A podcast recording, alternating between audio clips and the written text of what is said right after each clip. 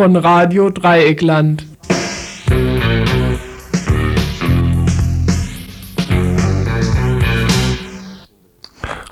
Was sind das für Zeiten, wo selbst ein Gespräch über das Wetter oder über Fußball oder über was auch immer kein Verbrechen mehr sein kann, selbst wenn es das wollte, weil eben das von Brecht noch gegeißelte Schweigen über so viel Ungerechtigkeiten darin gar nicht mehr möglich ist. Und es ist aber nicht Ausdruck der ungerechten Verhältnisse, wenn ausgerechnet Rechtsaußen Meier Vorfelder und Nationallangeweiler Guido Buchwald die Palme des großdeutschen Fußballsports ins Ländlerheim tragen, während auf der anderen Seite der zum aufklärerisch-kritischen Studentenverein hochgejubelte SC Freiburg weiter in der zweiten Reihe darben muss. Und ist es darüber hinaus nicht schreiende Ungerechtigkeit, wenn Hunderte von autonomen Freizeitkickern, die den proletarischen Sport wieder in die eigenen Reihen zurückholen wollen, derzeit überhaupt nur bei höchster Gefahr für Lunge und Leber unter sengender Sonne, drückenden Ozon und radioaktiv wahrscheinlich mutierter Fichtenblüten trainieren müssen.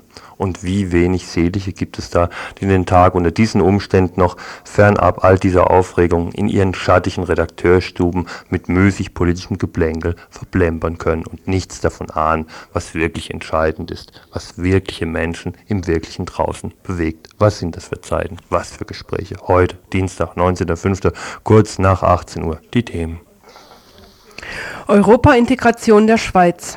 Vergangenes Wochenende sprach sich die Mehrheit des Schweizer Volkes für einen Beitritt zum Internationalen Währungsfonds aus. Öffentlich wurde gestern durch eine fast Indiskredition der Wille der Schweizer Regierung, nun definitiv auch ein Beitrittsgesuch in die EG zu stellen. Tarifrunde 92. Während noch vor einer Woche alles so aussah, als würden ÖTV und IG Metall gemeinsam einen guten Tarifabschluss durchzusetzen versuchen, stehen derzeit die Zeichen eher schlecht. Einige Anmerkungen zum Metallabschluss sowie zu den Verhandlungen im Druckbereich. Lauschangriffe mit dem Segen der SPD. Trotz verfassungsrechtlicher Bedenken sollen geheimdienstliche Möglichkeiten ausgeweitet werden. Die SPD stimmt zu um ihre Regierungsfähigkeit unter Beweis zu stellen? Eine Einschätzung von dem Datenschutzexperten Thilo Weichert. Gespräche mit politischen Gefangenen. Bislang eine Unmöglichkeit für hiesige Medienschaffende. Das Verbot scheint sich aber gelockert zu sein. Zumindest was die Situation in Niedersachsen angeht. Ein Gespräch mit Oliver Tollmein, der in der Sache aktiv ist. Nulltarif für Studis? Eine Forderung, die unter anderem vom Freiburger Asta erhoben wird. Zu den Hintergründen und der Veranstaltung, die heute Abend hier zu laufen wird, ein Gespräch mit Gudrun Schnabel. Reparationszahlungen an Afrika. Die Auswirkungen von 500 Jahren Kolonialismus können sich sehen lassen. Würde man den Wert sämtlicher gewaltsamer und unrechtmäßig erworbener Kolonialgüter zusammenfassen, entstünde eine Summe von, natürlich zurückzuzahlenden, 25 Millionen Milliarden Dollar. Der tropische Regenwald stirbt weiter. Trotz versuchter Umweltverträglichkeitsprüfung, denn kaum, dass sie durchgeführt werden, laufen auch Schiebungen und Bestechungen, zum Beispiel in Indonesien. Darüber hinaus könnt ihr auch bei uns anrufen. Telefonnummer im Studio ist die 31028 und Kurznachrichten gibt es vor alledem auch noch.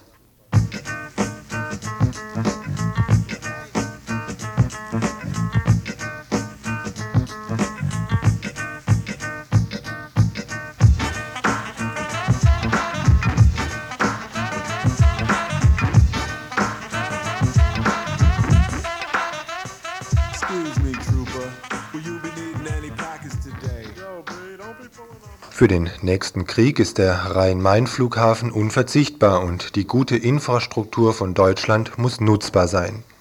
Zu diesem Schluss kam die in Darmstadt tagende 27. Europäische Konferenz der Nationalen Verteidigungs- und Transportgesellschaft.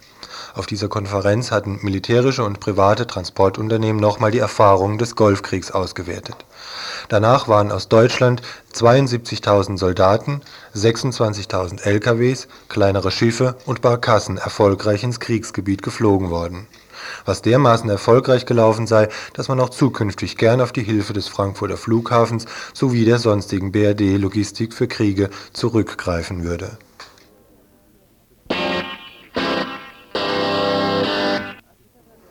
In Spanien mehren sich die Anzeichen für erbitterter werdende Auseinandersetzungen zwischen Arm und Reich. Schon der 1. Mai hatte, wie auch bürgerliche Zeitungen feststellen mussten, weit weniger festlichen Charakter als die Jahre zuvor. 250.000 Menschen waren allein in Madrid auf die Straße gegangen, die Reden erbitterter und kämpferischer. Im Schussfeld der Kritik stand die sozialdemokratische Regierung, hatte sie doch erst kürzlich mit ihren Vorschlägen nach einer Kürzung der Arbeitslosengelder die Wut von Kolleginnen und Kollegen auf sich gezogen weswegen derzeit von verschiedensten Kräften bis hin zur Kommunistischen Partei auf einen Generalstreik am 28. Mai hingearbeitet wird. Anlass für diese Aktion am Donnerstag in einer Woche, die übrigens auch von einem Großteil der spanischen Gewerkschaften getragen wird, sind auch das geplante Gesetz zur Einschränkung des Streikrechts sowie die mit der Integration in die EG wachsende Arbeitslosigkeit in Spanien.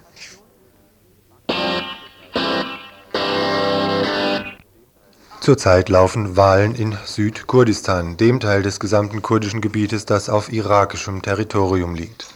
Dort existieren befreite Gebiete, Regionen also, auf die das irakische Regime unter Saddam Hussein keinen nennenswerten Zugriff hat, eben wegen der Präsenz internationaler Militärverbände. Diese Präsenz wird aber aller Voraussicht nach Ende Juni auslaufen, deshalb derzeit der Versuch, die von Kurden und Kurdinnen aufgebauten Strukturen jenseits des Einflusses von Bagdad zu nutzen, um ein Votum für einen politischen Weg der Zukunft zu formulieren. Zur Wahl steht ein breites Bündnis verschiedenster politischer Gruppen, zusammengeschlossen als Kurdistan-Front, islamische Gruppen sowie verschiedene Kleingruppen Ursprünglich hätte die Wahl vergangenes Wochenende stattfinden sollen, aus technischen Gründen sind sie auf heute Dienstag verschoben worden. An der Tauglichkeit verwendeter Tinte war gezweifelt worden. Personen, die bereits gewählt hatten, sollten eine Farbmarkierung am rechten Daumen erhalten. Beobachter zweifelten daran, dass die Tinte nicht löschbar sei. Derlei Probleme sind nun ausgeräumt. Nach Angaben einer Wahlbeobachterin hiesiger Grüner laufen die Wahlen derzeit. Näheres eventuell morgen Mittwoch im Info, sicher kommenden Donnerstag in Radio International ab 19 Uhr.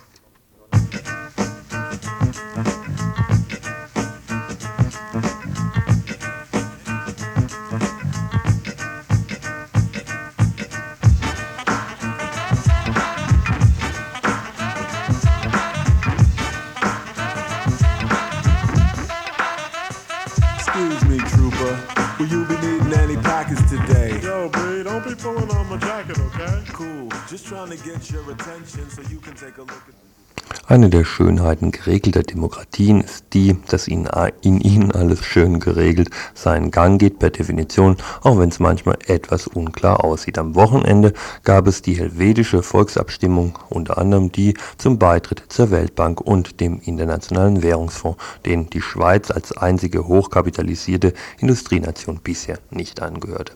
Der Schweizer Bundesrat hatte im Vorfeld der Abstimmung schon etwas Bauchschmerzen, insofern eine Institution überhaupt Bauchschmerzen haben kann kann, weil noch etwa vor sieben Jahren der Beitritt zu einer anderen internationalen Organisation, der UNO, vehement abgelehnt wurde. Jetzt am Wochenende entschieden sich immerhin satte 56 Prozent der Abstimmenden für einen Beitritt bei einer Stimmbeteiligung um 33 Prozent, immerhin 15 Prozent der stimmberechtigten Schweizer und Schweizerinnen, also für einen Beitritt zu IWF und Weltbank. Mit derart satten Mehrheiten im Rücken erklärte der Nationalrat, der bisher auch immer vollmundig von Mitbestimmung im IWF schwadroniert hatte, obwohl es erstmal nur um Mitsprache geht, dass die beschlossene Vollmitgliedschaft nicht ausreiche, sondern ein Sitz im Exekutivkomitee angestrebt werde. Ob hier der 22 Sitzer, der ohnehin durch die Gussstaaten um ein Plätzchen erweitert werden soll, mitmacht, ist allerdings eher fraglich. Bislang war nur über Integration in eine Ländergruppe der Schweiz verhandelt wurde und da ergaben sich schon vehemente Probleme, da die Schweizer auf keinen Fall mit den ärmeren Ostländern zusammen wollten. Das steht noch aus. Dennoch schien der Schweizer Bundesrat gestern genug Morgenluft zu wittern, um auch noch hinter schlecht verschlossenen Türen gleich einen zusätzlichen Fahrplan für einen umstrittenen EG-Beitritt mit knapper 4 zu 3 Mehrheit Mehrheit aufzustellen.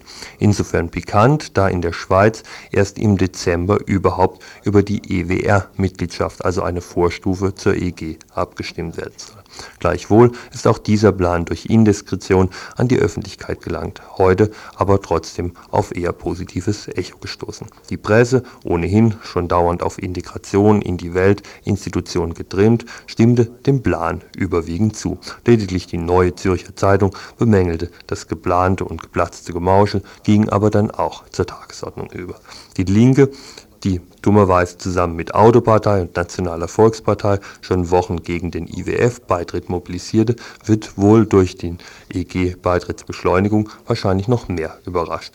Da dieses Thema gerade so hochgekocht werde, warum das so ist, erklärt sich eine Mitarbeiterin von La Radio Lora so.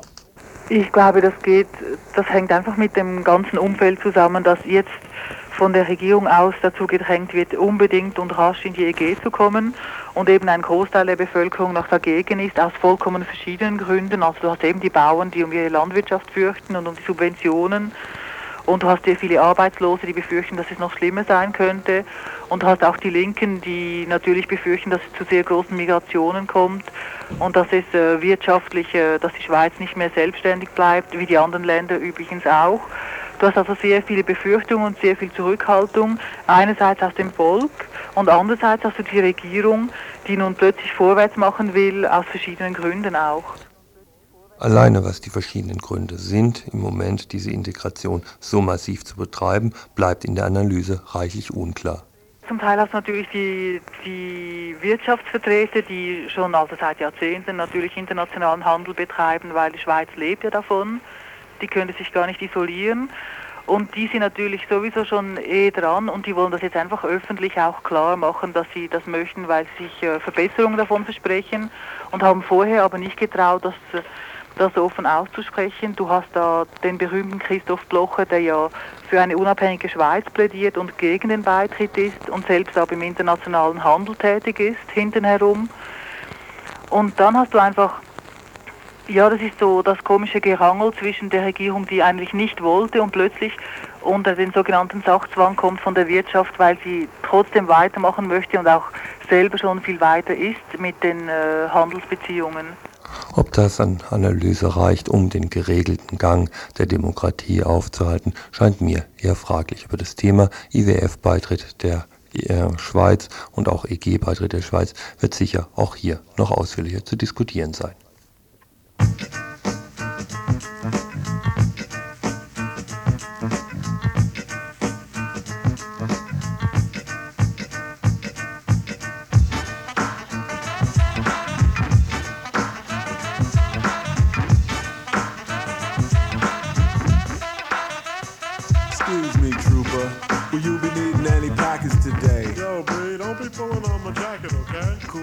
Trying to get your attention. Endlich mal wieder eine gute Nachricht, ermöglicht von Leuten mit Verantwortungsbewusstsein und Mut. Die ist die Einschätzung, die dem Kommentator der Frankfurter Rundschau zum Tarifabschluss im Metallbereich einfällt.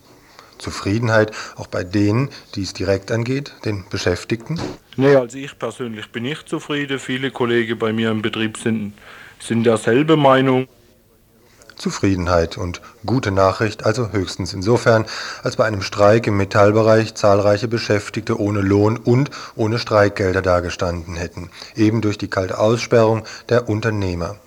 Ansonsten ist der Abschluss doch wohl nur eine gute Nachricht für die Unternehmen. Auf die Nacht zum Montag war die Einigung zwischen Unternehmens- und Gewerkschaftsbossen eingefädelt worden, wie es das Drehbuch verlangte, nach Mitternacht, so dass es die Beschäftigten am nächsten Morgen durch gewerkschaftseigene Flugblätter und nicht durch die Medien erfahren sollten, wie der Kompromiss aussieht, die Interpretation also gleich mitgeliefert werden konnte. Denn die Verhandlungsweise war eben genau so gewesen, wie sie noch vor einem halben Jahr von einem ÖTV-Sekretär beschrieben worden war und der dafür beinahe aus seiner Gewerkschaft gefeuert worden wäre. Er hatte von ausgekungelten Tarifergebnissen gesprochen, die hinter verschlossenen Türen unter vier Augen zustande kämen. Genau so ist allerdings jetzt auch der Metallabschluss zustande gekommen. Die beiden Verhandlungsführer Riester und Hund setzten das in die Tat um, was überall sonst abgelehnt worden war. Ein Abschluss eben von 5,4 Prozent. Damit ist der Streik im Bereich Metall abgewendet, die Einigung fand, typischerweise, im Bereich Nordwürttemberg-Nordbaden statt. Eben der Region in der Republik, der mit Auto-, Rüstungs- und Maschinenindustrie eben auch eine psychologische exponierte Stellung zukommt. Warum nun aber die Unzufriedenheit bei den Beschäftigten? Zum einen, weil 5,4 Prozent sicherlich im Sinne derer sind, die den Anschluss der DDR auf dem Rücken der Beschäftigten finanzieren wollen und nach Gürtel enger schnallen rufen. weil 5,4 Prozent aber auf der anderen Seite weit hinter der Profitentwicklung auf der Unternehmensseite hinterherhinkt und die Beschäftigten das wissen. Vor allem jedoch ist im, im ausgehandelten Ergebnis schon gleich der nächste Abschluss mit verabschiedet worden, nämlich 3% im nächsten Jahr, ab April bis Ende des Jahres. Ein Kompromiss, der wohl recht treffend von dem Verhandler der Unternehmer kommentiert wird mit den Worten, die von Politikern häufig angesprochene Wende ist nach meiner Ansicht in Ansätzen gelungen. Dass dies möglich war, liegt wohl in erster Linie an einer recht frühzeitig signalisierten Kompromissbereitschaft der bundesweiten IG Metall Spitze.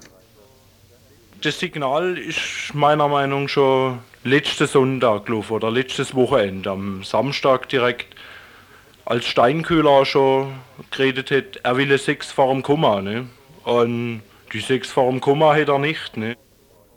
In der Tat, ne, Sex vor dem Komma ist's nicht geworden. Das Signal von Herrn Steinkühne allerdings ist wohl verstanden worden, dass nämlich Kompromisse auf niedrigerer Ebene wohl machbar sind. Und nun, wie reagiert die Gewerkschaft auf Unmut der Beschäftigten? Also ich habe nur mitgekriegt, so, dass ich um heute Morgen diese Information bei der Gewerkschaft zu kriegen, das war schon recht schwierig. Ne? Da wollte keiner richtig rausrücken. Ähm, die verkaufen das jetzt noch so, dass sie sagen, ja, mm, der Arbeitgeberverband müsste noch unterschreiben und es wäre eigentlich, die Gewerkschaft meint, das ist halt ein toller Abschluss. Ne? Ich denke so, hätte man sich früher, also als die ÖTV in ihrer heißen Phase war, mit reingeklemmt, hätte wahrscheinlich alle Parteien, ne? so wie die ÖT, ÖTV und auch die IG Metall, denke ich, wir hätten alle sechs vor dem Komma gekriegt. Ne?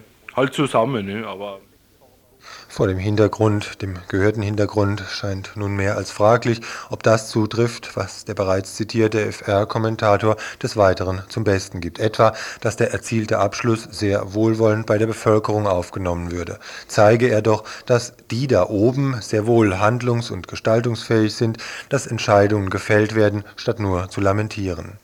Gewiss, erstmal hat er da ja recht. Nur ob sich irgendwelche Entscheidungen schon dadurch auszeichnen, dass sie gefällt werden, ist doch mehr als fraglich.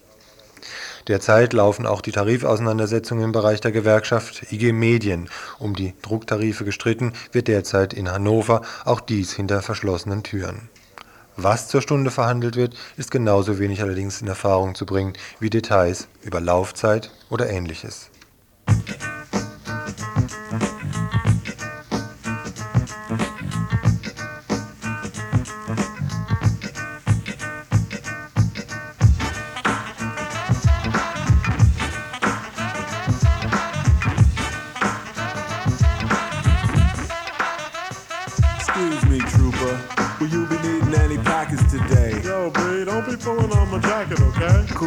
Just trying to get your attention so you can take a look at this invention. Now peep these. I got some more on my jacket. Man, what are these? Condoms? Uh-uh, sex.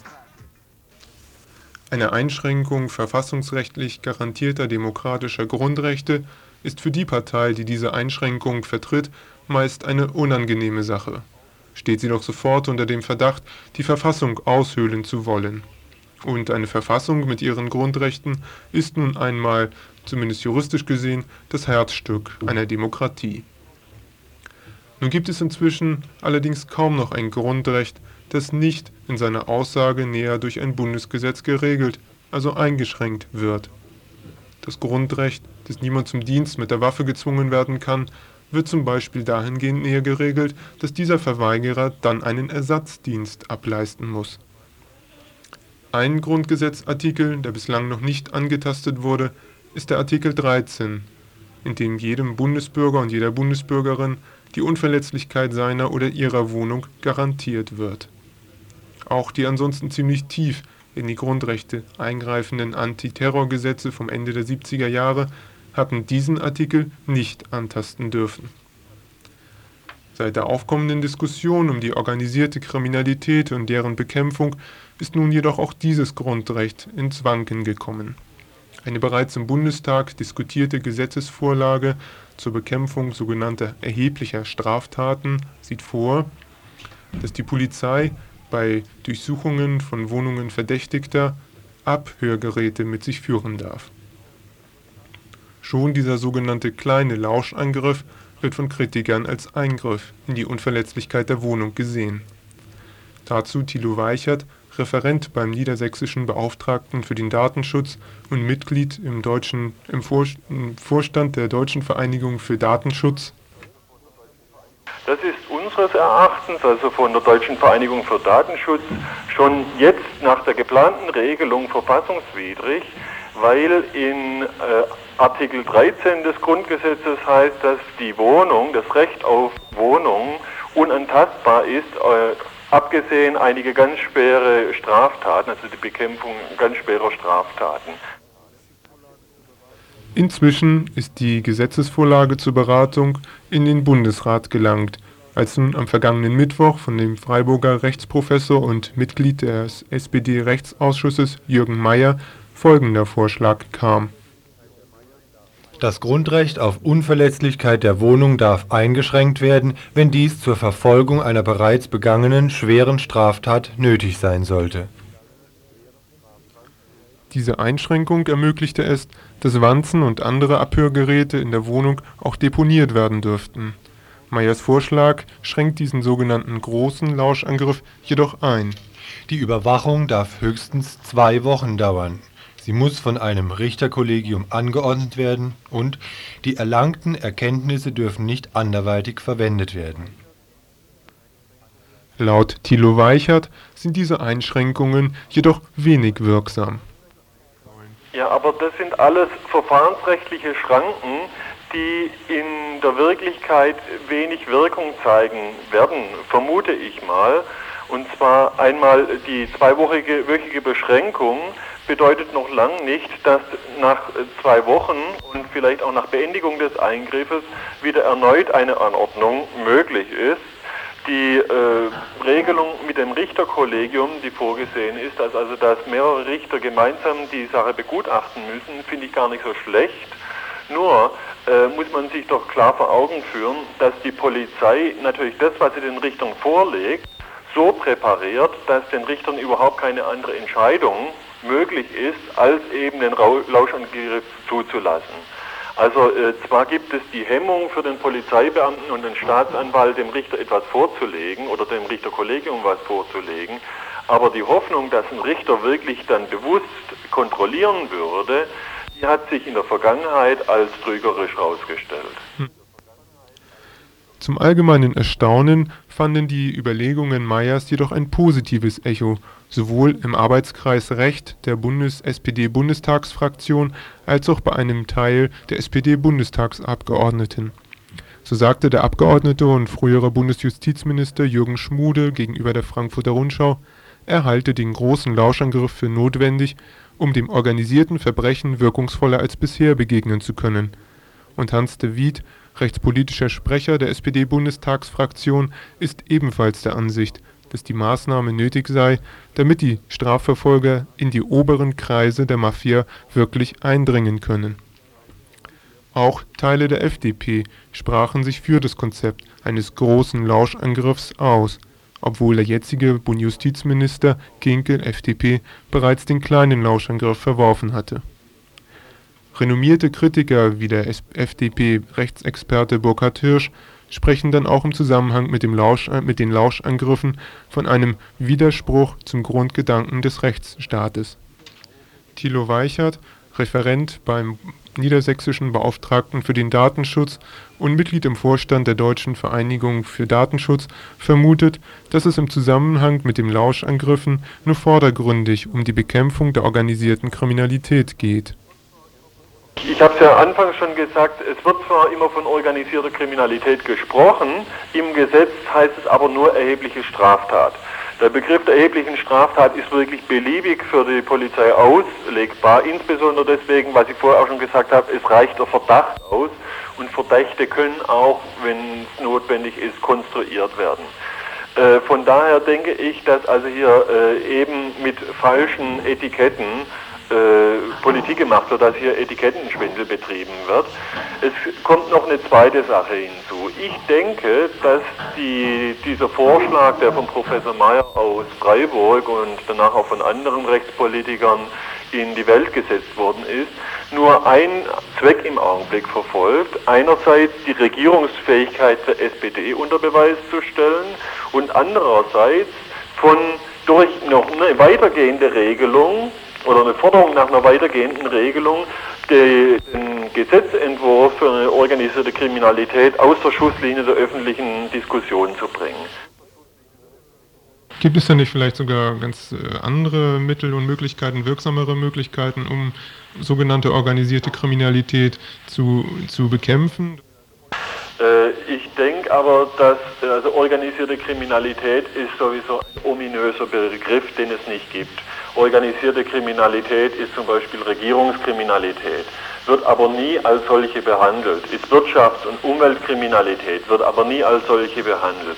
Wenn man wirklich gegen solche Kriminalität vorgehen wollte, bedurfte es keiner Lauschangriffe, bedurfte es keiner besonderen technischen Mittel zur Erhebung von irgendwelchen Bildern oder Tonaufnahmen, sondern also da bedurfte es tatsächlich eines besseren Personaleinsatzes.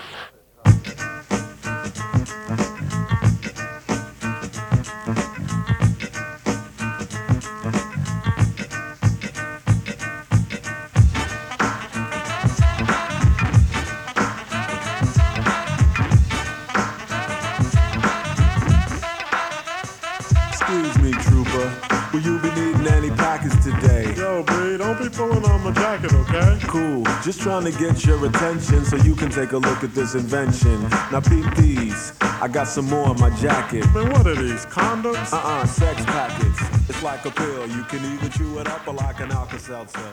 Dissolve it in a cup. Was wir jetzt und für die nächste Zeit am wichtigsten finden, die seit langem notwendige Diskussion und den Aufbau von Zusammenhängen unter verschiedensten Gruppen und Menschen. So stand es im Papier der RAF vor fünf Wochen. Und inzwischen scheint es fast so, als habe ausgerechnet der öffentlich-rechtliche Rundfunk sich aufgemacht, um für die notwendigen kommunikativen Strukturen dafür zu sorgen. Am Samstag flimmerte im Empfangsbereich des Norddeutschen Rundfunks, des Westdeutschen Rundfunks und des Hessischen Rundfunks eine dreiviertelstündliche Diskussion mit vier politischen Gefangenen aus Lübeck über den Äther. Irmgard Möller, Christine Kubi, Hanna Krabbe und Gabriele Rollnick sprachen mit Konkretautor Oliver Tholmein über Haftbedingungen, die vergangenen und zukünftigen Kämpfe in der BRD und die Toten von Stammheim. Inzwischen hat auch der Spiegel ein Interview mit Irmgard Möller veröffentlicht, die konkret ein Streitgespräch mit den Gefangenen in Celle bereits auf den Druck fahren der nächsten Ausgabe und Oliver Tholmein schon den Auftrag eines Privatsenders für ein weiteres Gespräch mit den Gefangenen in Celle in der Aktenmappe. Das Ganze ist ein absolutes Novum in der PRD. Seit es politisch Gefangene aus RAF und 2. Juni gibt, gibt es auch ein Interviewverbot für alle, die noch nicht abgeschworen haben. Irmgard Möller etwa darf trotz heftiger Diskussionen über sie sich seit 20 Jahren nie selber öffentlich äußern. Dass dies jetzt doch möglich geworden ist, liegt an dem Vortasten der Justizminister von Niedersachsen und Schleswig-Holstein, als auf ihre Anfrage bei Justizminister Kinkel nach Möglichkeiten solcher Interviews, dessen Antwort lapidar hieß, das müsst ihr selbst entscheiden, haben sie das getan. Wie von der guten Fee wurden den Gefangenen in Celle und Lübeck je drei Interviews erlaubt. Ein erster Bruch mit fast 20-jähriger BRD-Normalität im Umgang mit politischen Gefangenen. Oliver Tholmein, der das Interview am Samstag im offiziellen Auftrag des NDR geführt hat, sieht aber dennoch gerade bei den Medien erstmal keinen besonderen politischen Stimmungswandel. Na, der Grund, warum die Interviews stattfinden, ist journalistisch ja relativ klar. Das sind Leute, die hat man bisher noch nie vor der Kamera oder vor dem Mikrofon gehabt. Deswegen sollen sie jetzt was sagen und ich denke, das ist erstmal kein politischer Wunsch, der dahinter steckt, sondern erstmal so dieses Ringen der Journalisten um exklusives Material. Das Entscheidende dabei ist ja, dass die Justizminister von Niedersachsen und von Schleswig-Holstein das erste Mal eigentlich in der Geschichte der BRD dieses Interviewverbot, was für politische Gefangene, die nicht abgeschworen haben, gegolten hat, aufgehoben haben. Das ist der, die wirkliche, der politische Knackpunkt und ich denke, man muss sich Gedanken darüber machen, warum die das gemacht haben. Und ich habe den Eindruck, dass sie wollen, dass der augenblickliche Kurs, sagen wir mal, einer Öffnung und eines beginnenden Dialogs, wie vorsichtig man das auch immer, immer betrachten mag, dass die damit forciert werden sollen. Also der Versuch einer Normalisierung eigentlich im Umgang mit Gefangenen aus der RAF. Und ähm, das äh, finde ich ist erstmal ganz positiv. Das heißt, du unterstellst also tatsächlich den Justizministerien von äh, Niedersachsen und Schleswig-Holstein, wie du sagst, mit der Aufhebung dieses, ich glaube seit 18 Jahren gilt dieses Verbot jetzt inzwischen, ähm, mit der Aufhebung dieses Verbotes, du sagtest auch, es ist nur eine partielle Aufhebung für eine begrenzte Zahl von Interviews, dass die damit tatsächlich so eine Normalisierung erreichen wollen. Ja, also mindestens für den schleswig-holsteinischen Justizminister Klaus Klingner kann man das wirklich sagen. Ich denke, das hängt auch damit zusammen, dass jemand wie er zum Beispiel mit den Gefangenen relativ viel zu tun hat. Er hat mit denen auch lange vorher darüber gesprochen und ähm, der verfolgt damit natürlich andere Interessen, als die Gefangenen sie damit verfolgen, die Interviews zu geben. Aber ich finde, das muss man erstmal anerkennen und realisieren. Es ist ja auch was ganz anderes als der Kinkelkurs zum Beispiel. Der Kinkelkurs, und der geht ja immer auf so Geheimdiplomatie, Verhandlungen hinter den Kulissen, gucken, was kann man da und dort dealen bei totalem Öffentlichkeitsmonopol des Staates. Äh, diese Interviewgeschichten jetzt, die sind eigentlich eine Abkehr davon. Ich meine, das ist eine, Öffn eine Öffnung in die Öffentlichkeit hinaus und die Möglichkeit, äh, in der Öffentlichkeit selber sich ein Urteil zu bilden. Man darf das nicht überschätzen, aber ich denke, als einen ersten Schritt in diese Richtung, finde ich, ist das erstmal eine ziemlich wichtige Geschichte. Aber schauen wir uns doch mal an, was dabei rüberkommt. Du selber bist sehr stark beteiligt. Du hast dieses Interview für den NDR geführt und du wirst noch ein anderes Interview führen, was in einem anderen Sender kommen soll. Du hast selber mal in diesem äh, Buch zu 129a geschrieben, dass eigentlich die Publizistik immer nur am einmaligen Skandal interessiert sei und gar nicht an einer wirklichen Kontrolle von Staat und Wirtschafts- und Geschlechterverhältnissen oder sowas. Warum warum hältst du denn das jetzt trotzdem für sehr sinnvoll, solche Interviews zu machen und in diesem Rahmen zu publizieren? Na, das Interesse der bürgerlichen Öffentlichkeit, für die ich jetzt hier auch gearbeitet habe mit dem NDR, ne, das ist natürlich am Einmaligen, am Exklusiven oder am Skandal oder sowas orientiert zu sein und nicht die Verhältnisse wirklich zu ändern, völlig klar. Nur äh, mangels Ausfall haben wir zurzeit überhaupt keine andere Chance, als solche Gelegenheiten zu nutzen. Und ich denke, die Tatsache, dass die Gefangenen erstmal überhaupt selber zu Wort kommen in der Öffentlichkeit, dass erstmal Leute selber sehen können, das und das sind die, das sind nicht irgendwelche geheimnisvollen, mythischen, knallharten Kämpfer, die auch im Knast nichts anderes zu tun haben, als Bekenner oder sonstige Schreiben zu verfassen, sondern es sind erstmal Leute, die auch 15, 20 Jahre in Haft sind. Das sind, äh, das finde ich, ist schon mal ein ziemlicher Schritt, dass im deutschen Fernsehen erstmals zum Beispiel in Frage gestellt werden konnte, dass das in Stammheim möglicherweise äh, kein Selbstmord war, sondern dass, wie Irmgard Möller eben das nach wie vor erklärt, dass für sie Mord war. Also ich denke, das ist sehr, sehr begrenzt, man darf das nicht überschätzen, aber das ist ein Punkt. Was jetzt daraus gemacht wird, das ist natürlich auch ganz klar. Ich denke, das Interview, was ich zum Beispiel mit den vier Frauen in Lübeck geführt habe, hat relativ klar gemacht, dass sie eine sehr scharfe und deutliche politische Kritik an einer bestimmten Form von Militanz an Anschlägen haben. Es ist natürlich genauso klar geworden, dass sie jetzt nicht welche sind, die sagen, ja, also was wir gemacht haben, das war schon immer schrecklich und falsch und äh, wir bitten jetzt äh, um Verzeihung bei den Angehörigen von Hans-Martin Schleier. Das ist nicht ihre Art, äh, mit Geschichte umzugehen und ich denke, das ist auch korrekt. Das wird jetzt natürlich in den Zeitungen so in einer extremen Kurzform umgebogen in der Gewaltverzicht ist nur taktisch begründet und wird versucht, äh, als Basis zu nehmen, um so einen Hardliner-Kurs gegen die Gefangenen weiterfahren zu können. Diese Gefahr existiert, nur ich denke, diese, das ist ein Risiko, äh, das ist ein Risiko, das man eingehen muss. Und ich glaube auch, dass bei den Leuten, die dann tatsächlich das Interview gesehen haben, diese Dreiviertelstunde im Fernsehen, dass bei denen dieser Eindruck nicht überwiegt, sondern dass bei denen tatsächlich das, was die Frauen authentisch äußern können, hm. äh, durchschlägt. Du hast dich auch ähm, sehr intensiv ja immer wieder mit ähm, 129a, politischen Gefangenen und Öffentlichkeit beschäftigt. Wie siehst du denn jetzt zum Beispiel im Verhältnis zu dieser Geschichte damals mit diesem Bubak-Attentat, mit dieser Göttinger Studentenzeitung und diesem Mescalero-Artikel, was du auch mal erwähnt hast, ähm, wo eben immer nur dieser eine Satz raus zitiert wurde und nie der ganze Aufsatz damals veröffentlicht wurde, das von damals zu heute, wo ich hier zum Beispiel in der Presse nichts kein einziges Stück aus dem Inhalt dieses, dieses NDR-Interviews lesen kann und immer nur gekürzte Wiedergaben über das, was das Spiegel-Interview beinhaltet hat. Da sind doch im Grunde noch sehr ähnliche Mechanismen weiterhin vorhanden. Ja, mit dem, das stimmt in einer Hinsicht, in der anderen, im anderen ist es natürlich falsch, weil ich denke, zwischen einer Göttinger Studentenzeitung äh, und äh, äh den dritten Programmen von NDR, WDR und HR3 besteht natürlich doch ein erheblicher Unterschied. Und ich denke, es ist dann auch Sache äh, von uns irgendwie die anderen Inhalte, die ja zugänglich sind, anders als das im deutschen Herbst bei diesem Mescalero-Nachruf lange Zeit der Fall war, die ja zugänglich sind, die irgendwie weiter zu veröffentlichen und weiter zu vertreiben. Also ich denke,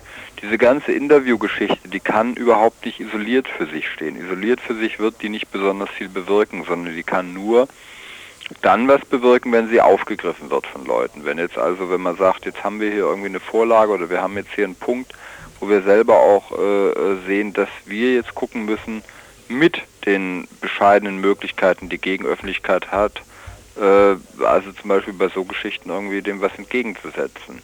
Anders äh, wird das nicht funktionieren. Und da muss ich dann sagen, ist halt ein Fernsehinterview, das ist dann irgendwie nicht top und perfekt, aber es ist immerhin erstmal eine Grundlage. Mhm. Eine Grundlage, die es so bisher nicht gegeben hat. Es ist ein, es ist ein Bruch an einem einzigen Punkt. Ich meine, es gibt weiterhin 129a-Verfahren, auch die 129a-Verfahren gegen die Gefangenen laufen äh, wegen ihres angeblich existierenden Infosystems, übrigens nicht gegen die Lübecker Gefangenen.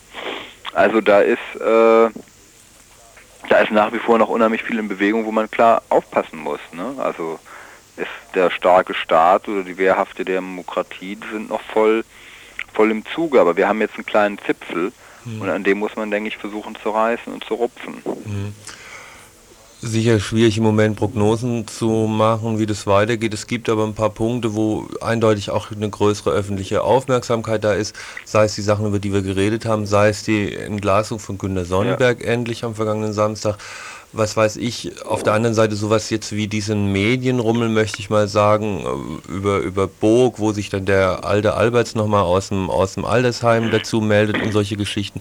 Aber eins scheint doch tatsächlich jetzt auch nach diesem RAF-Papier vor einigen Wochen in Bewegung gekommen zu sein, dass insgesamt eine größere Öffentlichkeit für das Thema wieder da ist, oder? Im Augenblick, im Augenblick. Und ich denke, man muss ganz klar sehen, dass sowas eine ganz begrenzte Geschichte bleibt, wenn es nicht aufgegriffen wird. Also und es ist eine Sache, die im Augenblick noch, also ich denke, die RAF hat, so wie auch die Gefangenen mit ihrer Erklärung sozusagen einen Überraschungscup gelandet, der äh, sicherlich eine ganze Menge an Möglichkeiten eröffnet hat.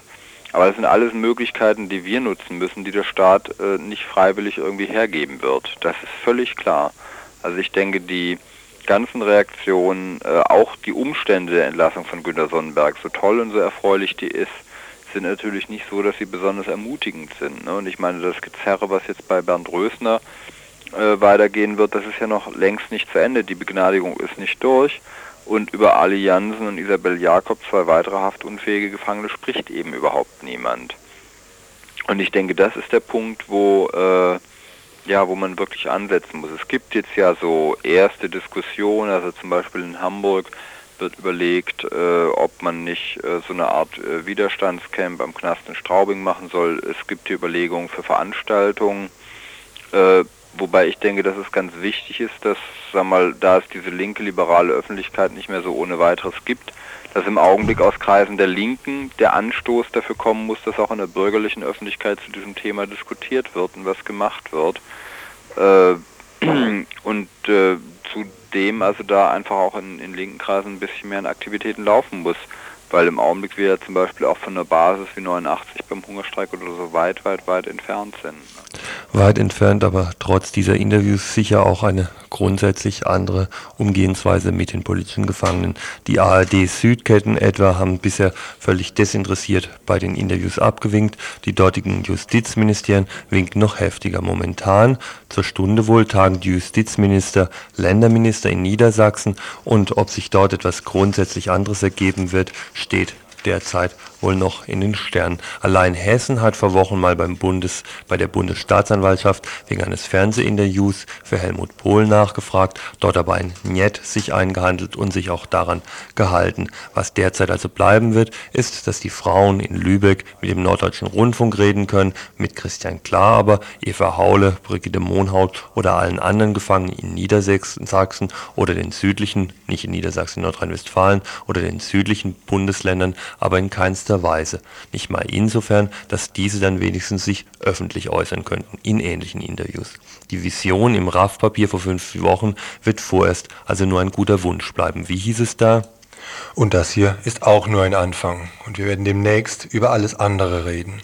Eine Möglichkeit vielleicht hierzu könnte nächsten Donnerstag gegeben sein. Da wird das Gespräch von Oliver Tholmein mit den vier Lübecker Frauen unter Umständen, zumindest noch nicht ganz sicher, im Strandcafé in der Adlerstraße 12 ab 19.30 Uhr gezeigt.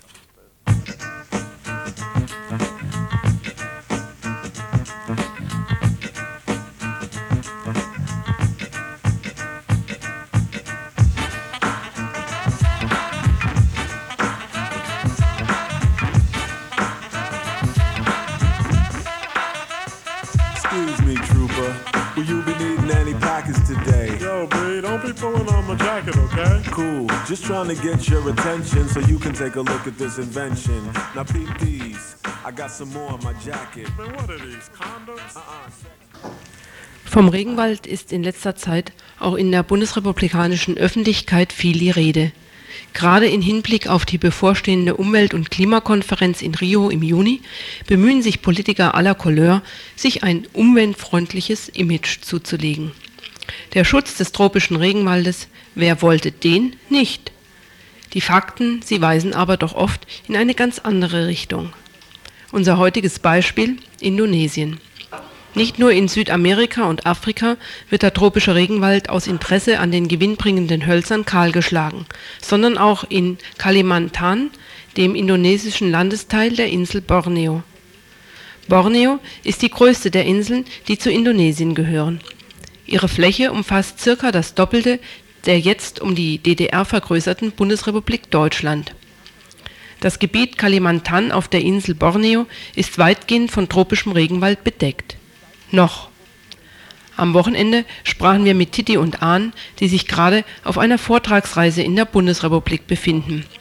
Beide haben in den letzten Monaten an einer Umweltverträglichkeitsprüfung des tropischen Regenwaldes in Indonesien mitgearbeitet. Ihre Einschätzung?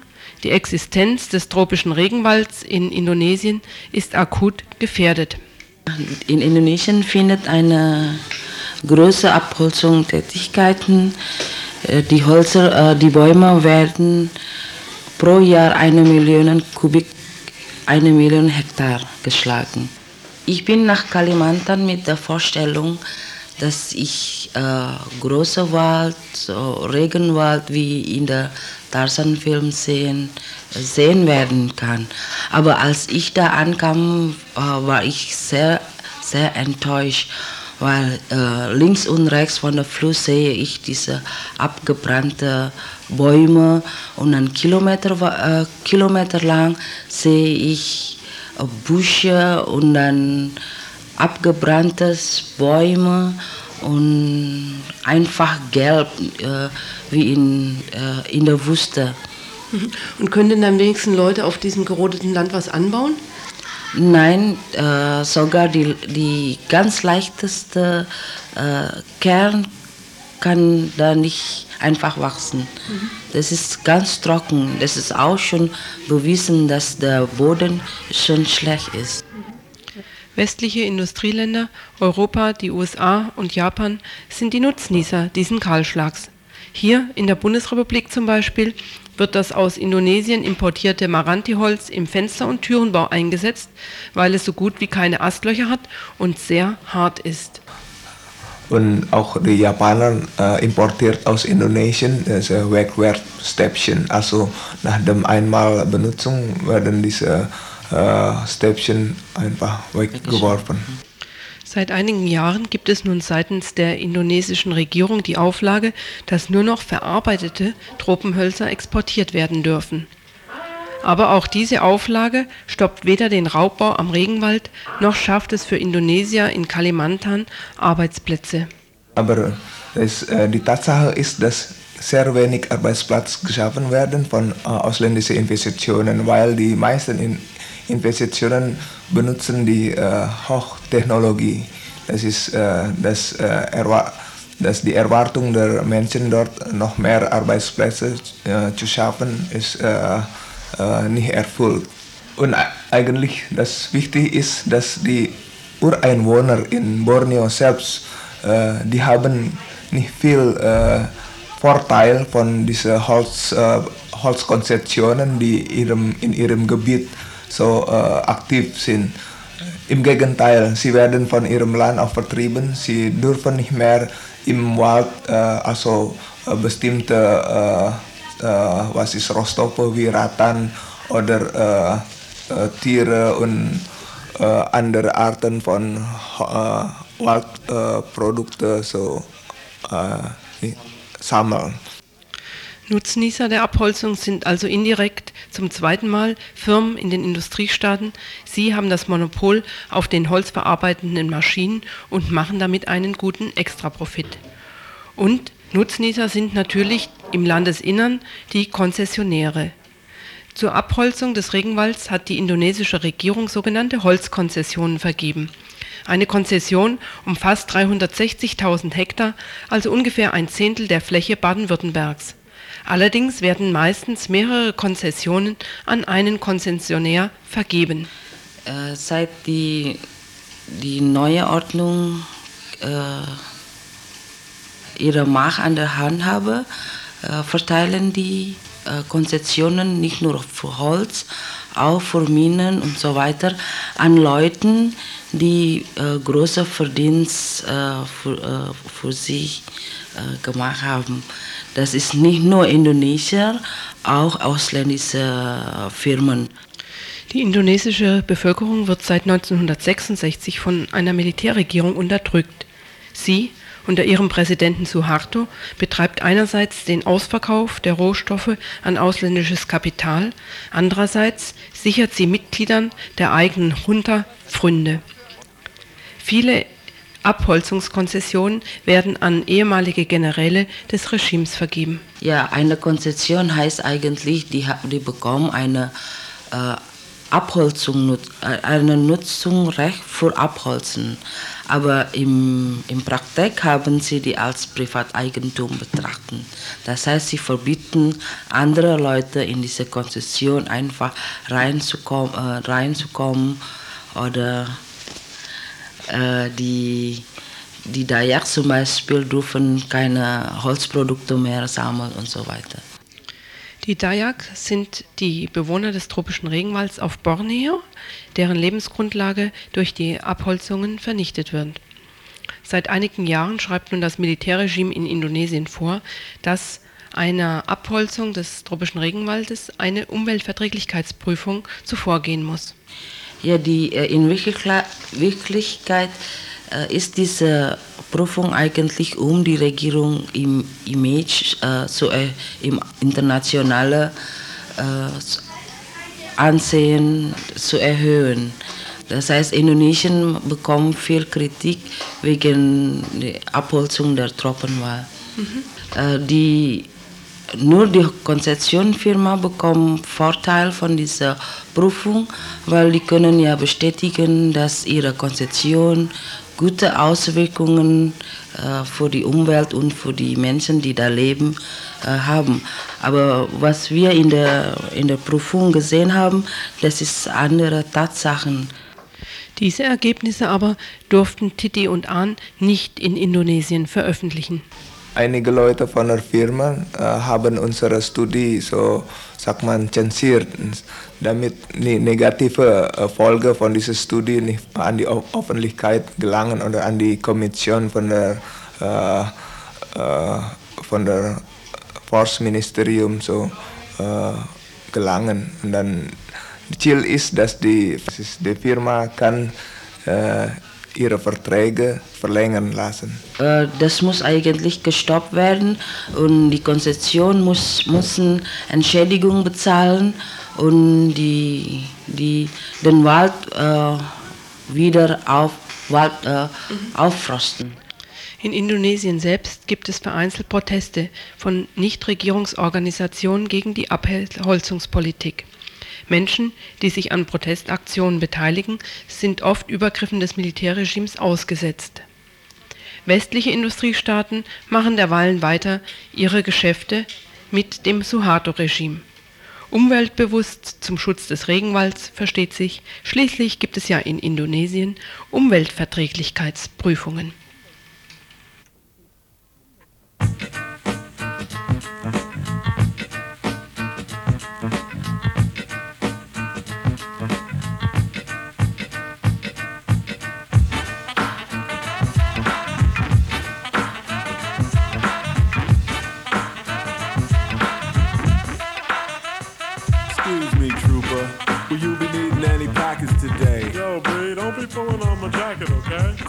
Just trying to get your attention so you can take a look at this invention. Now peep these. I got some more on my jacket. Im Studio sitzt mir jetzt hier bei Radio Dreikland gegenüber die Gudrun Schnabel vom UASTA und vom AStA auch. Gudrun, du bist äh, AStA-Vorsitzende und Mitveranstalterin, äh, Mitveranstalterin und Initiatorin einer Veranstaltung, die heute Abend in der Uni läuft, in der es darum geht, in der ihr ein, ein Projekt vorstellen wollt, ein Studien, Studententicket, das hier in Freiburg eingeführt werden könnte, eurer Meinung nach, eurer Vorstellung nach. Wie sieht denn dieses Studententicket so grob aus?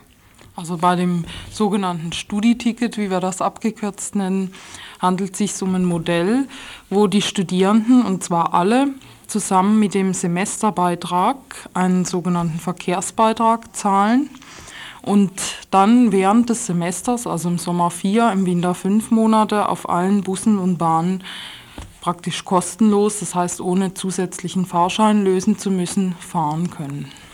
Wie teuer soll das in eurer Meinung nach dann sein oder wie teuer würde es die Studenten denn kommen zusätzlich? Also wir haben für Freiburg, da wir ja die Regiokarte hier haben, haben wir Berechnungen angestellt, zusammen auch mit der VAG und dem Studentenwerk und wir sind auf einen Betrag von 36 Mark gekommen. Das entspricht einer Regio, dem Preis einer Regiokarte im Ausbildungsverkehr. Und das ist im Grunde genommen schon reichlich gerechnet. Also ein für die Verkehrsbetriebe akzeptabler Finanzrahmen. Ob er für die Studierenden akzeptabel ist, das wird sich noch zeigen. Ähm, ja, du hattest das eben, hattest eben schon angesprochen, dass der Preis für die jetzige Regio-Umweltkarte, dass der Preis bei 36 Mark liegt, im Gegensatz zu dem Normalpreis von 49 Mark. Ähm, während, während Studenten halt diesen, diesen, diese Ermäßigung in Anspruch nehmen können, können ja Arbeitslose ähm, zum Beispiel müssen die ja den normalen Fahrpreis bezahlen. Wäre das denn nicht noch eine weitere Privilegierung von Studenten? Also weitere Privilegierung könnte man nicht sagen, weil die Studierenden solidarisieren sich. Das funktioniert wie das Prinzip Krankenkasse, dass alle zahlen, aber nicht alle fahren. Also es wird durchaus Studierende geben, die diese 36 Mark bezahlen müssen, aber gar nicht Bus und Bahn fahren. Die finanzieren dann praktisch andere mit. Das heißt, die Vergünstigung kommt durch dieses Umlageprinzip zustande und daher kann man eigentlich nicht von einer weiteren Vergünstigung sprechen, sondern das geht einfach den Weg, dass die Studierenden sich untereinander solidarisch erklären und diesen Beitrag umlegen und dadurch für alle unterm Strich gesehen eine Vergünstigung dabei rauskommt. Ja, aber die, die fahren, die brauchen dann ja nur noch äh, eben für das ganze halbe Jahr 36 Mark zahlen, während andere Leute, Arbeitnehmer oder auch Arbeitslose halt jeden Monat 49 Mark zahlen müssten. Ja, das ist dann natürlich auch eine Aufforderung mit ähnlichen, äh, mit ähnlichen Projekten oder Modellen, also zum Beispiel Jobticket, zum Beispiel weitere Vergünstigungen für Ausbildungsverkehr, auch eine Aufforderung ans Land, weitere Unterstützung des ÖPNV. Also solche Projekte zum einen zum Fördern und zum anderen auch einzuführen für Leute, die nicht studieren, also nicht Studierende, dass sowas angeregt wird, weil die Studierenden sind nun mal in der Situation, dass sie relativ dicht gedrängt auf einem Haufen sitzen, was bei Arbeitnehmern, Familien, Arbeitslosen und so weiter nicht unbedingt der Fall ist. Die sind nicht so dicht aufeinander, können also solche Projekte auch nicht so, so gut koordinieren, wie wir jetzt in der glücklichen Lage sind, dass mhm. wir das können. Habt ihr denn, habt ihr als Aster denn nicht schon mal probiert, da irgendwie jetzt über die die Uni hinausgehend Kontakte zu knüpfen? Also dass es eben nicht nur ein Sonderangebot für Studis wird, was ihr da fordert? Also wir haben, verkaufen das in Anführungszeichen mal unter den Namen Studierende setzen Zeichen. Hier in Freiburg kann auch nicht das Ziel das sein, was in vielen anderen Städten das Ziel gewesen ist, nämlich die Leute zum Umsteigen zu bewegen, also weg vom Auto hin zum ÖPNV, weil die Studierenden hier in der Regel schon Fahrrad fahren oder Bus fahren oder sich zu Fuß an die Uni begeben. Freiburg ist ja so groß auch nicht. Und unser Hintergedanke dabei war eben auch der, an das Land heranzutreten, genau mit der Forderung ÖPNV stützen, fördern, bezuschussen, sodass dieses Studis setzen Zeichen, dieses, dieser Modell- oder Projektcharakter dann auch auf andere gesellschaftliche Gruppen abstrahlt und dann man dann auch da sagen kann, ja, bei den Studierenden hat es ja auch funktioniert, warum nicht andere? Und Kontakte dazu bestehen natürlich. Also wir sind in einer bundesweiten Vernetzung drin, wo auch andere Jobtickets zum Beispiel, andere Projekte mit diskutiert werden. Nochmal eine konkrete Frage. Es gibt nämlich einen Betriebsrätearbeitskreis äh, im Industriegebiet Nord ähm, die genau in so eine ähnliche Richtung auch schon arbeiten. Und zwar dort auch versuchen, dass eben Beschäftigte, die im Industriegebiet Nord wohnen, entsprechende äh, günstigere Tarife und auch günstigere Busverbindungen kriegen. Habt ihr in Erwägung gezogen, euch mit so Leuten mal in Verbindung zu setzen? Oder äh, seid ihr vollkommen auf eure Uni bezogen und abgedichtet? Im Moment ist es schwierig, weil es wird so viel durcheinander diskutiert. Es ist aber das alles im Blickfeld mit dabei. Das ist eine Antwort ja. wie eine Politikerin. Ja, nee, weil es ist wirklich schwierig, weil man wird von so vielen Seiten natürlich auch angegriffen, auch von, von Politikern und so weiter, die, die gleich von vorne im Schnellschuss das ablehnen und sagen, äh, wollen wir nicht haben aus den und den Gründen, ohne sich aber konkret mit einzelnen Fragen zu befassen. Und deswegen wird es wahnsinnig schwierig, wenn man mit allen Leuten, die jetzt auch noch, also wo eine Ähnlichkeit besteht, wenn man da auch noch anfängt zu diskutieren, bevor man überhaupt mal konkret das eigene Projekt in den, in Rahmen ge, gebracht hat, wo man dann auch entlang weiterarbeiten kann. Deswegen ist das zum gegebenen Zeitpunkt, glaube ich, einfach ein bisschen viel verlangt. In Infoaustausch äh, zu der, zu der genannten Gruppe besteht im Moment keiner, aber das wird sich ändern lassen. Also das höre ich jetzt persönlich auch zum ersten Mal, dass es die, die Gruppe konkret dort gibt. Ja, wer noch Näheres jetzt zu dem Studienticket äh, wissen möchte, wer neugierig geworden ist, der kann heute Abend kommen. Äh, um, 19, um 20 Uhr findet diese Diskussionsveranstaltung, zu der auch Vertreter von der VAG und vom Studentenwerk geladen sind, findet statt im Hörsaal 2004, also im KG2, um 20 Uhr.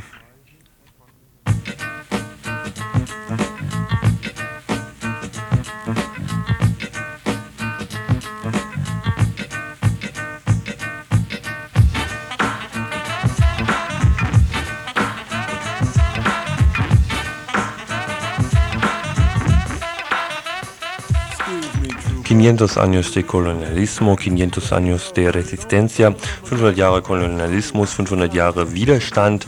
Wir sind eine Gruppe von Menschen aus verschiedenen Ländern, Peru, Argentinien, Chile, Bolivien, Frankreich, Spanien und Deutschland schreiben sie und haben uns zu dem Thema 500 Jahre Kolonialismus zusammengefunden. Mit unseren künstlerischen Fähigkeiten und Fertigkeiten setzen wir uns ausgehend vor unserem unterschiedlich kulturellen Hintergrund mit diesem Thema auseinander. Dazu unter anderem eine Ausstellung heute Mittag um 17 Uhr eröffnet. Künstlerinnengruppe zu 500 Jahre Eroberung und Widerstand. Eine Ausstellung zu genau diesem Thema, Widerstand der amerikanischen Völker, in der Stadtbibliothek am Münsterplatz. Ab heute jeden Tag dort zu sehen. Yeah.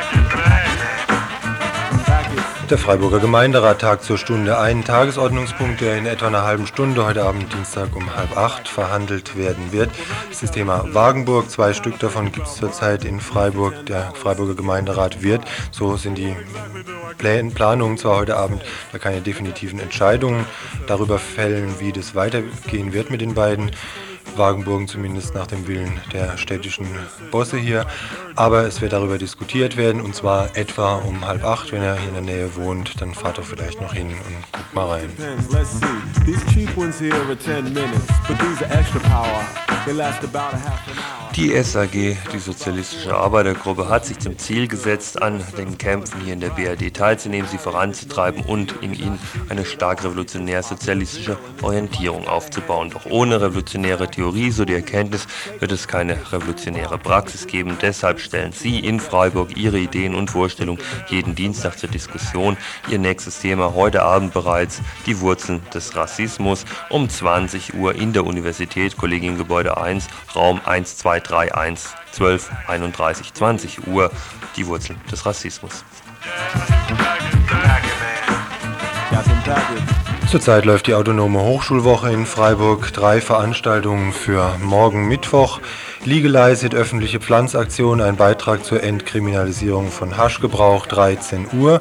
Dann eine Diskussionsrunde, politische Erstearbeit am Ende mit Vertreter und Vertreterinnen von Uni, Katholischer Hochschule und PH um 14 Uhr Mittwoch. Dann, wer sich nicht wehrt, lebt verkehrt, Diskussionsveranstaltung zu Widerstand, Repression, Knast. Mit einer Referentin, die wird eintrudeln, wie ihr vielleicht auch morgen, Mittwoch, 20 Uhr. Make the deal. These are 40, these are 80, and this one here's 10. Just give me $100. In der Evangelischen Fachhochschule in Freiburg-Weingarten in der Buginger Straße. Knocks in this area that sweat me. Over here. Yeah, this looks kind of cool. 20, 40, 60, 80, 100. Schmooth. Wesentlich näher hier an uns, nämlich ähm, im, in der Egonstraße im Radikaldemokratischen Zentrum, ein Vortrag durch das Frauen- und Mädchengesundheitszentrum, eine Dia-Serie Bilder zur Klitoris. Sie schreiben, viele Frauen kennen ihren Körper kaum und sind verunsichert darüber, ob ihre sexuellen Wünsche, Empfindungen und ihre Anatomie normal sind. Mit Hilfe einer Dia-Serie über die weibliche Geschlechtsorgane soll der Mythos vom vaginalen Orgasmus beleuchtet werden.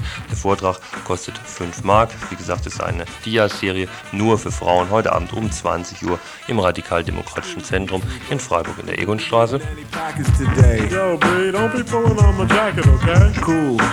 Aus seinem neuesten Roman Schau ins Land liest der Freiburger Autor Uwe Pörksen heute Dienstag 20 Uhr in der Stadtbibliothek am Münsterplatz. Bereits beim vierten Freiburger Literaturgespräch 1990 wurde von Pörksen aus diesem bisher damals noch unveröffentlichten Buch gelesen, das in der Freiburger Gesellschaft in Form eines Schlüsselromans aufs Korn nimmt. Dieser Roman wird also vorgestellt werden Dienstag heute 20 Uhr in der Stadtbibliothek am Münsterplatz. Aus seinen afro-indianischen Wurzeln singt, wie heißt er mit ganzen Vornamen, wusste ich doch mal hier hinten steht, Luis Enrique Mejia Godoy aus Nicaragua und seine Gruppe Lieder und Rhythmen aus afro-indianischen Wurzeln im Vorderhaus, Fabrik Habsburger Straße 9, 20 Uhr. Mejia Godoy aus Nicaragua. Mensch, der Jörg, der spricht vielleicht gut Spanisch, der braucht es nicht mehr zu üben. Look at the picture. Bet it says Chinese girl, age 17, waist 24, hips 33. Hmm, this one here says young black virgin. Man, this is crazy. I'm gonna have to splurge. Another Concert, ich spreche ja fließend Englisch, wie ihr hört, mit Me Mozart, Beethoven, Haydn, Schubert, Tchaikovsky, Ravel, Dvorak, Brahms und anderen im Goethe-Institut heute 19 Uhr. Also